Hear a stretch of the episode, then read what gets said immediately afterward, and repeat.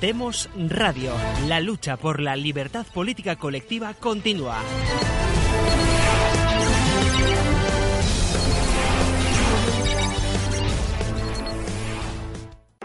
Hola queridos amigos, una tarde más en Demos Televisión. Vamos a realizar otro programa que espero que sea del gusto de todos nuestros eh, oyentes por Evox y otras plataformas y nuestros televidentes por todas las plataformas como YouTube o Facebook. Tenemos desde Bruselas a Paco Aleta, ¿qué tal Paco? Hola, buenas, desde la Tórrida Bruselas, que está haciendo bastante calor, ¿eh?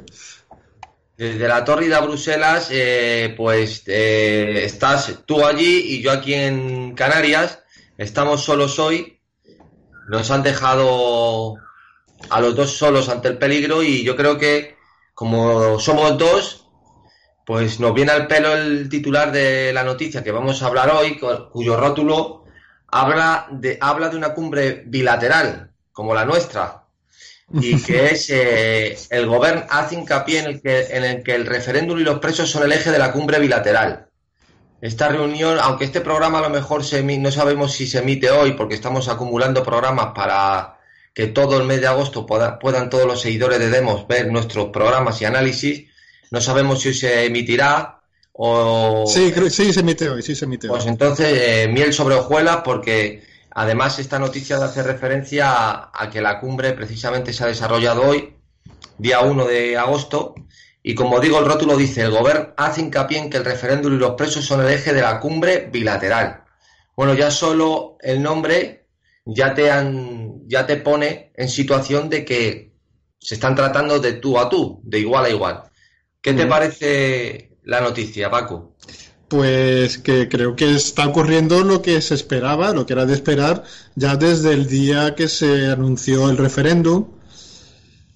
Que, bueno, esto creo que ya lo creo que ya lo hemos hablado en otros programas, pero eh, lo podemos repetir porque muchos de nuestros oyentes o televidentes posiblemente no, no hayan no hayan seguido programas anteriores. Eh, cuando se cuando se cuando empezó el referéndum eh, es obvio que la independencia de Cataluña es algo imposible.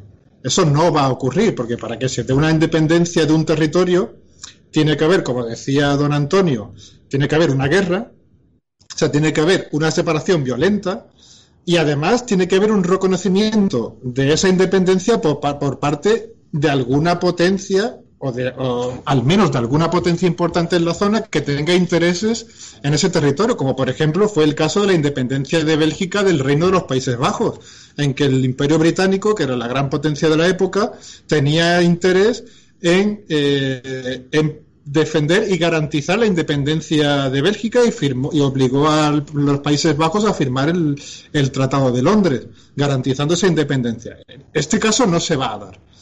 No, la independencia de Cataluña es imposible porque no va a haber una guerra ni una separación violenta y no hay ninguna potencia que tenga interés en reconocer la independencia de Cataluña.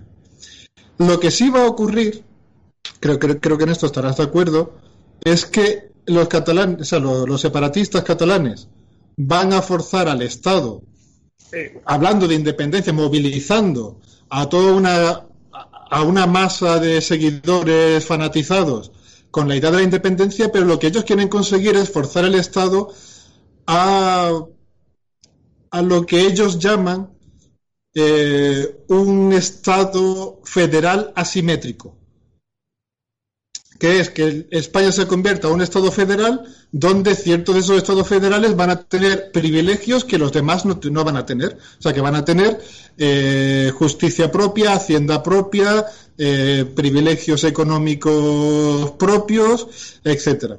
Eso es lo que se está negociando, eso es lo que se va a negociar. Y creo que eso es lo que. Perdona, Paco, pero sí. yo, yo niego eh, eso como un, algo futuro. Eso ya es lo que existe. Sí, Porque, bueno, claro. Eh, por ejemplo, el cupo vasco. Sí. O simplemente el sistema foral navarro no deja de ser un privilegio así, que, que, que, que eh, determina una simetría con el resto de regiones de España. Eh, sí, es correcto. Lo, lo, que ocurre es que ahora mismo no tenemos todavía el Estado federal. No, tú lo que quieres decir, si no, si no, no te entiendo mal, es eh, desde un punto de vista del derecho. Es decir, pero de hecho ya se funciona así. Y aunque de derecho, y aunque de derecho no se funcione o no se determine un Estado federal, de hecho, práctica, bueno, ya, ya es, es, que date cuenta que nosotros, el nivel de descentralización y el nivel de presupuesto que maneja en relación al PIB las comunidades autónomas está muy por encima de estados confederales. Sí, correcto, eso es cierto. O sea, no federales ya, sino confederales. Con lo cual, esa, ese umbral, esa meta, que es la meta de todos los estados que tienden al federalismo, que tienden, no, no, que tienden, sino que predican una mayor autonomía, mejor dicho, está más que superada. Es decir, lo que no es normal, porque el sistema de partidos en España tiene la peculiaridad que no tiene ningún otro, es que tiene, tienen cabida los enemigos de la nación. Al tener cabida los enemigos de la nación y la democracia, en este caso, partidocracia, pero como ellos se llenan la boca con la palabra democracia, no o es entendida como la negación del enemigo, los fagocitan y los incorporan. Claro, si tú incorporas al enemigo, si tú quieres que haya una paz, tendrás que darle lo que él pide. Si no, estarás en una guerra. Es evidente que cuál es la postura de los gobiernos. El anterior es la inacción. Y en, aunque inacción entre comillas, porque se les daba dinero incluso en los momentos peores del celebérrimo artículo 155. Pero es que lo de los socialistas ya es algo más que conocido. La doctrina de Zapatero del diálogo eh, ha inoculado eh, todo el sentimiento de esta falsa izquierda que cree que a través del diálogo y el sentimiento se solucionan estos problemas. O sea, que hay un problema que va más allá de las simples pretensiones de unos y otros. Es un problema sencillamente de que España no opera como una nación política, en el sentido de que no defiende su soberanía. Ni, ni, y el peor aún, que tolera a aquellos que no la, que no la respetan, que no la reconocen. Eso es algo realmente eh, sorprendente. Eso es como si mandas a un embajador a Estados Unidos desde Madrid y dice que no acepta eh, la soberanía americana. Eso, es algo realmente impresionante, ¿no? Pues esto pasa aquí, de algún modo. Sí. Entonces, claro, todo ese intento de formalizar lo que ya materialmente está hecho es simplemente dar un barniz a algo que de alguna, de alguna forma ya está funcionando. Sí, sí, lo que quieren es lo que quieren que, ya se ha intentado porque ya ha habido artículos en el país hablando de reforma constitucional, tanteando el terreno, eh, intentando ya preparar a la opinión pública sobre la idea del, del, Estado federal, que como tú dices, España ya funciona casi como un Estado federal, pero ellos quieren... Perdóname, Paco, una, una coda solo Mm, funciona como un Estado federal a nivel de descentralización o de autonomía, pero no al nivel porque la federación supone la unión de países separados que la última voz, por hablar de una forma, la tiene el Estado central. Por supuesto. Aquí en este caso, ni eso, porque la confederación, aunque luego tienen una autonomía aquellos estados que se unen para tener su propia, eh, imponerse sobre lo que quieran del resto, eh, en el sentido de que cuando tienen que decidir por ellos mismos, aquí es una cosa, un híbrido, bueno, ya lo estás viendo, cumbre bilateral. Es absurdo, claro, cumbre bilateral como si, el, como si el gobierno de la Generalidad de Cataluña no fuera parte del, parte del mismo Estado. Es que es absurdo. La idea de, la idea de Estado, de Estado federal en España es totalmente absurda. España se puede federar con Portugal, pero España, España no se puede federar eh, consigo misma. Eh, eh, entre, sus territorios. Es algo completamente absurdo. Eso no sería un Estado federal. Eh, lo que pasa es que lo quieren llamar así, quieren. Lo que quieren en realidad es obtener privilegios del Estado en forma de autogobierno, en forma de crear un mini Estado como asociado, que sea independiente pero no independiente, eh, que siga. Es, es, es algo que, que, que, es tan absurdo que, que es prácticamente imposible de darle una forma clara. No, no, hay, no, tiene, no, no tiene precedentes, no, no se sabe cómo se puede hacer, pero quieren ir en ese camino. O sea, el, el camino que ellos creen es que España se convierte en un Estado federal en el que ciertas regiones que ellos llaman, que, que, ellos quieren llamar nacionalidades o naciones dentro del Estado español, ya dentro de la nación española, perdón, eh, pues tengan ciertos privilegios, ciertas eh, ciertas atribuciones estatales que no van a tener el resto de comunidades dentro de estados, dentro de ese estado federal asimétrico que, con el que ellos sueñan. Aquí el problema es que pues la partidocracia pues está a lo que está, que es al reparto del botín del Estado, y van a negociar. Y están negociando. Eh, esa, esa, es la cuestión. Y esto, y esto creo que es lo que creo que es lo que está ocurriendo. Creo que, el, que eres, creo que este era el plan desde el principio. No sé si tú no estás de acuerdo. Sin duda ninguna. No creo y, que... pero... y yo y creo que lo que ha retrasado, creo que lo que ha retrasado que esto se lleva a la práctica han sido los millones de españoles que salieron a la calle con banderas de España. Esa reacción de, la nación española ha sido lo que ha retrasado este proceso, que lo ha retrasado, por lo pronto lo ha frenado, y ahora mismo están esperando a ver cómo van convenciendo a la opinión pública, cómo van esperando, esperando que se calme un poco la situación y que a base de artículos por aquí, artículos por allá, tertulianos, eh, etcétera, etcétera, se va a, a, través de los medios de comunicación se les va, se vaya, se vaya haciendo a la opinión pública la idea de la reforma constitucional, el Estado federal, etcétera, etcétera. Pero tú fíjate, eh, Paco, que realmente lo que ha hecho Rajoy es dejarle un caramelo a los nacionalistas. Porque ha planteado una situación de tal modo que el estropicio absoluto de la aplicación del 155 ha generado un escenario completamente favorable para los nacionalistas y le ha creado un, calvo de, un caldo de cultivo estupendo a la demagogia del Partido Socialista para a través sí. del diálogo demostrar que van a solucionar lo que Rajoy no pudo hacer de otra forma. Uh -huh. Es decir, sí. lo de Rajoy ha sido realmente una cosa lamentable.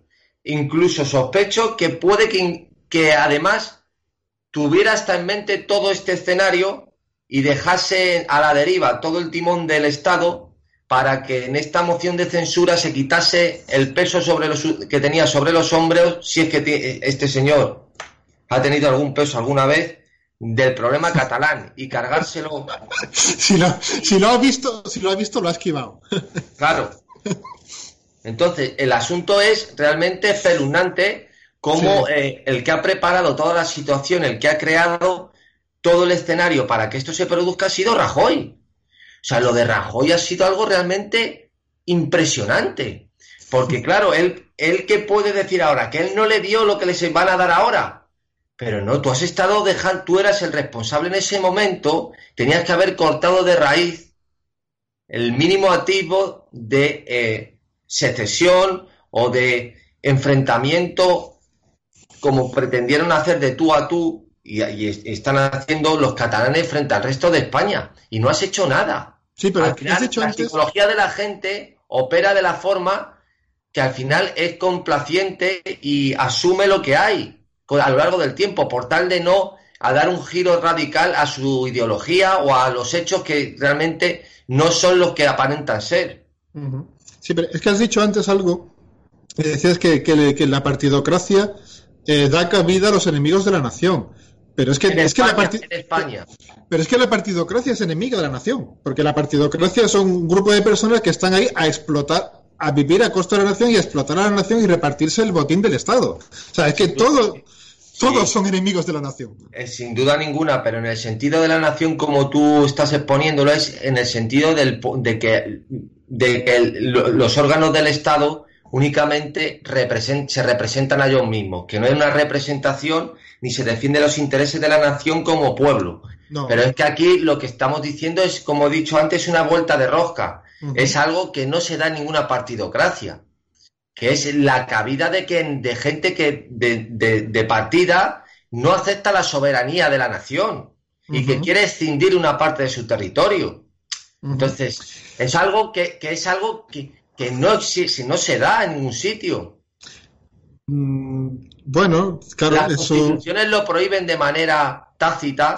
Sí, en Francia es ilegal, por ejemplo. En Italia, en Alemania. Es decir, lo que ocurre aquí es algo sui generis, no, es algo completamente contradictorio con una constitución, porque la constitución se fundamenta en la unión del sujeto constituyente. Entonces, claro, ¿cómo vas a ya de entrada permitir que haya gente que pueda luchar por la ruptura de, de ese sujeto constituyente? Es que eso no tiene ni pie ni cabeza. Sí, pero eso es que eso es otro eso es otro resultado de la partida de, la, de la socialdemocracia, de toda esta idea socialdemócrata. Ya comentamos en un programa anterior cómo eh, ya hay movimientos por la, por la independencia de California, que es es resultado de la misma idea de la, de la idea socialdemócrata absurda de ingenua, de idealista y completamente sin sentido de que, la, de que en política se puede hacer lo que queramos, lo votamos, que nosotros podemos votar, hacemos un referéndum y votamos que California sea independiente, que Cataluña sea independiente, que todos seamos buenos, guapos y ricos, que todos tengamos vivienda gratis, que todos tengamos trabajo bien pagado, es algo completamente absurdo. O sea, la, socialdemocracia, que es una, que es una ideología, mmm, llamémoslo ideología, porque eso es, eh, no, para entendernos, que es una ideología de niños mimados, que lo que hacen es patalear y pedir y llorar, yo quiero esto, quiero esto, y si, y, la forma, y si lo votamos y nos reunimos y lo, y lo pedimos, pues lo hacemos. Completamente absurdo. Y, ese, y ese es el, esa es la situación que, que plantea ahora el separatismo catalán ellos quieren una, tienen una idea absurda de un Estado, de un Estado catalán, porque ellos quieren tener un Estado catalán, una nación catalana, pero integrado en un Estado federal de una forma... Es que es algo completamente absurdo. Pero ellos piensan que si lo votan y lo quieren y lo piden, pues lo tienen. Bueno, esa es el, la apelación al sentimiento, como de un tiempo a esta parte se, propugna en todas las ideologías y en toda la manera de proceder en cualquier diálogo entre personas que el sentimiento es lo más venerable y respetable que debe haber. Sí. Cuando lo vemos, lo vemos claramente en la cuestión de la ideología de género. Es, el mismo caso. Lo importante es el sentimiento. Entonces, claro, cuando lo importante es el sentimiento, ya la razón no sirve para nada. Porque si es como tú te sientes, ya la razón no tiene nada que decir. Si lo que prima es el sentimiento, ya de qué estamos hablando. Claro, esa, eso llevado a los términos en los que se estamos operando, porque eso tú lo puedes tolerar con tu hijo. Y de tu hijo te haces cargo tú. Pero claro, eso cuando se lleva al, ámbito político, eh, al ámbito de los derechos y libertades públicas, tenemos un conflicto realmente eh, gravísimo, que desde luego traerá sus consecuencias más temprano que tarde. Una reacción en sentido contrario, sin duda ninguna. Claro. Pero es, que es, que es el mismo caso, ya lo, ya lo comentábamos el otro día. Es que el separatismo catalán y la ideología de género es que, son, es que son dos cabezas de la misma hidra. Son personas que presionan al Estado, utilizan el victimismo utilizan el sentimiento, utilizan cierta, la misma estrategia para eh, intentar obtener beneficios del Estado y, ganar cuotas de poder dentro del Estado. Es exactamente igual. Es exactamente igual, basándose en ideas absurdas, eh, sentimentaloides, eh, que que, que, no, que no se atienen ni a la razón, ni a derecho, ni a nada. Vale, eh, Paco, mira, ¿qué te parece? Creo que a este le hemos dado un buen empujón a esta noticia, que sin duda tendremos oportunidad de ir desarrollando en los próximos días, porque esto va a haber sainete para largo. Sí, tenemos que ver, tenemos que ver qué, qué, sale de esa cumbre bilateral pero, pero yo auguro que van a salir. Hablan de cumbre bilateral, parece que se está reuniendo, qué sé yo, Estados Unidos y Rusia. Donald Trump y Putin. Una cosa, una cosa, vamos, eh, es que es para reírse si no tuviera, si, por no decir que tendríamos que estar, eh, por no llorar, mejor dicho. Es que eh, ¿qué te parece que hagamos referencia a la noticia que también la trae el mundo y algún periódico más, en la que Pablo Casado hace referencia a que literalmente propone un plan Marshall para África. Eh, ¿Qué te parece? Sobre esto sería del enfoque eh, de cómo debe, cómo se está gestionando la inmigración, cómo es el concepto que se está inoculando también a la sociedad moderna de lo que es las, eh, los flujos migratorios y cómo de algún modo se está preparando también un escenario psicológico de cómo aceptar esto. Bueno, esto es un tema. Bueno, ahora, últimamente está habiendo en España, por lo que veo yo desde aquí, desde Bélgica, eh, un problema grande de, de la inmigración en, la, en Ceuta, Melilla, en el Estrecho. Que la, la inmigración se está redirigiendo, de, de, esa que iba, gran parte de la inmigración que iba hacia Italia, pues ahora, gracias a lo que ha ocurrido con Aquarius, con las declaraciones de Sánchez, que van a quitar las concertinas de las alambradas y tal, pues ahora hay una enorme cantidad de inmigración que se está dirigiendo hacia España. Y como en España les estamos diciendo que les que vamos a recibir con los brazos abiertos, lo que es curioso, porque los vamos a recibir con los brazos abiertos siempre y cuando salten ilegalmente la frontera, que es, que, que es, algo, que es algo realmente absurdo. O sea, nosotros no te dejamos entrar. Pero si entras, te recibimos con, los brazos abiertos. Es, algo, o sea, legalmente es un absurdo lo que está ocurriendo con la inmigración. Y es como decir, está prohibido robar, pero si robas... Te lo llevas. Te voy, a te voy a recibir y te voy a dar todo lo que tú quieras. Qué bonito, ¿no? Sí, sí. Es como, es como si le ponemos... Sí, exactamente, tú lo has dicho. Tú lo has dicho, ponemos un escaparate blindado y con reja, pero si abres el, rompes el escaparate y te llevas el collar, oye, para ti, yo te lo además te firmo la garantía y, y todo. Claro. es algo absurdo, ¿no? Pero sí, entonces, sí, sí que es verdad, hay algo, hay algo en lo que dice eh, Casado que creo que es, aunque obviamente eso del plan Marshall, Casado no puede proponer un plan Marshall, porque que, quien Casado no puede llevarlo a cabo. Pero bueno, sí que es cierto que el, que el problema de África requiere una solución porque la inmigración no soluciona el problema de África. O sea, porque, porque, porque recibamos y aceptemos que lleguen miles, tantos miles o tantos cientos de miles o incluso millones de inmigrantes, eso no va a solucionar el problema de África. En África hay mil millones de personas.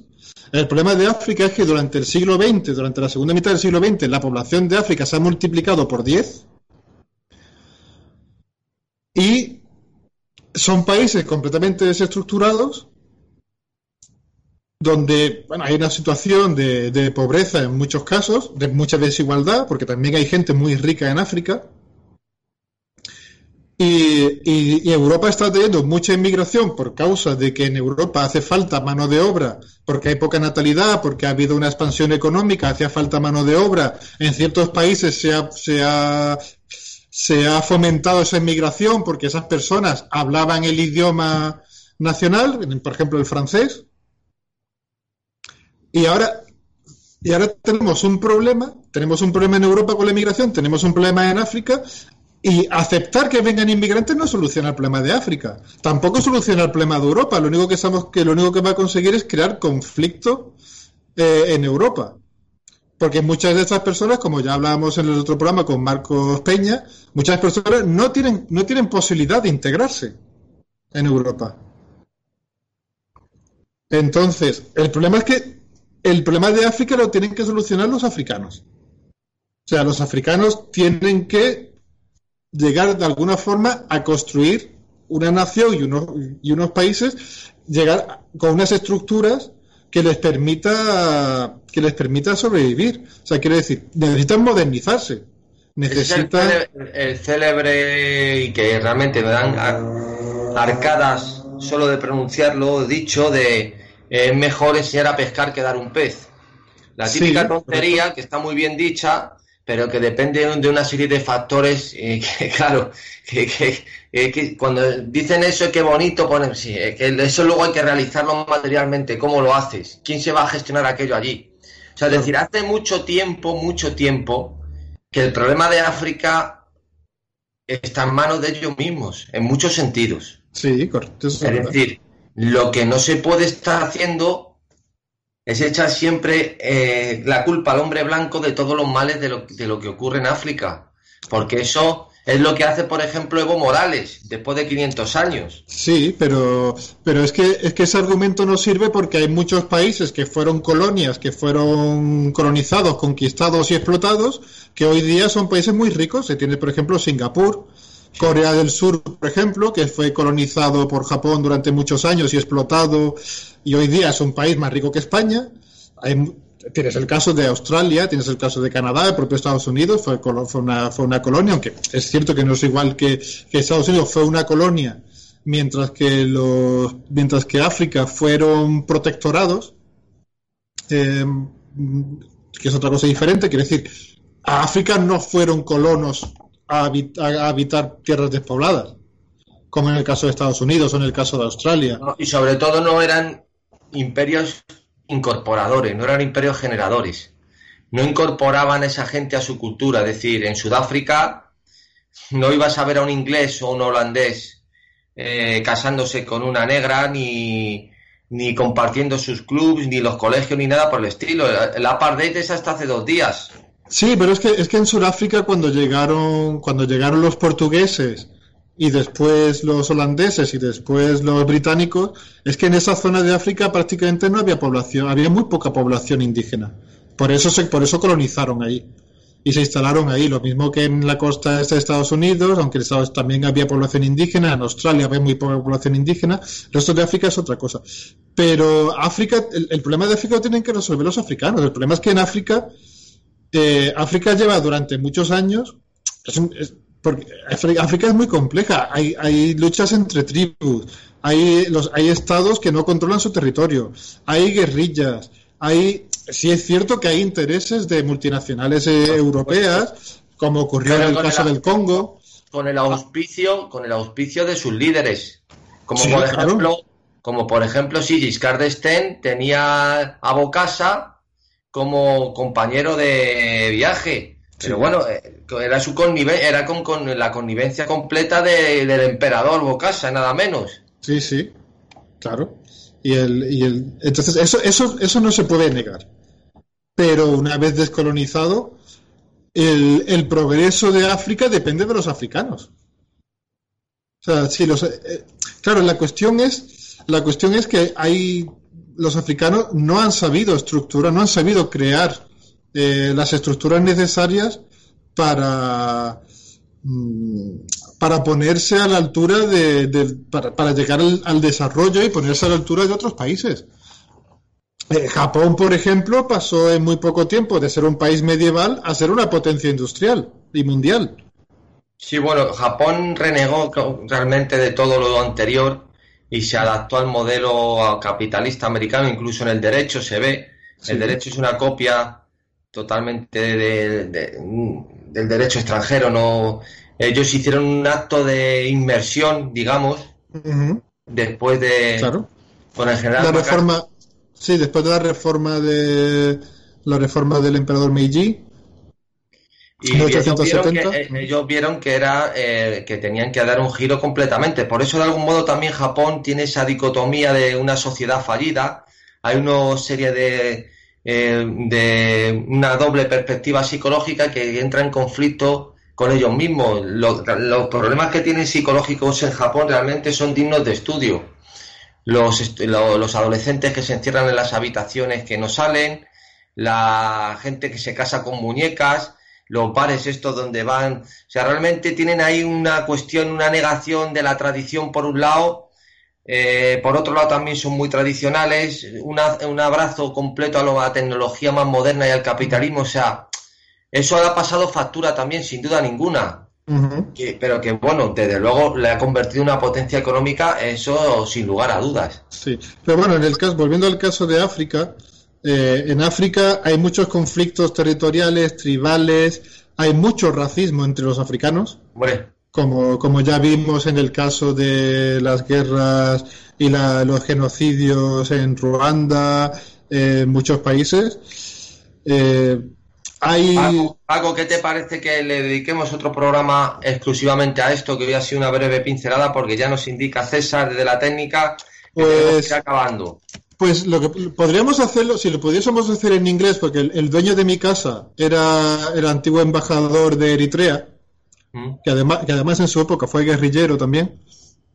Eh, lo que pasa es que no habla español. Podríamos invitarlo a un programa, pero tendríamos que hacer el programa en inglés. Muy bien, perfecto. Pero porque yo la verdad es que conozco la historia del reparto de África, de la época del colonial, del imperialismo europeo en África, pero la verdad conozco muy poco de la situación política actual en África. No, no puedo decir que, que tenga suficientes conocimientos para hablar sobre ello, pero sí que podríamos buscar a alguien para, hablar sobre el tema de África. Pues cuando eh, quieras.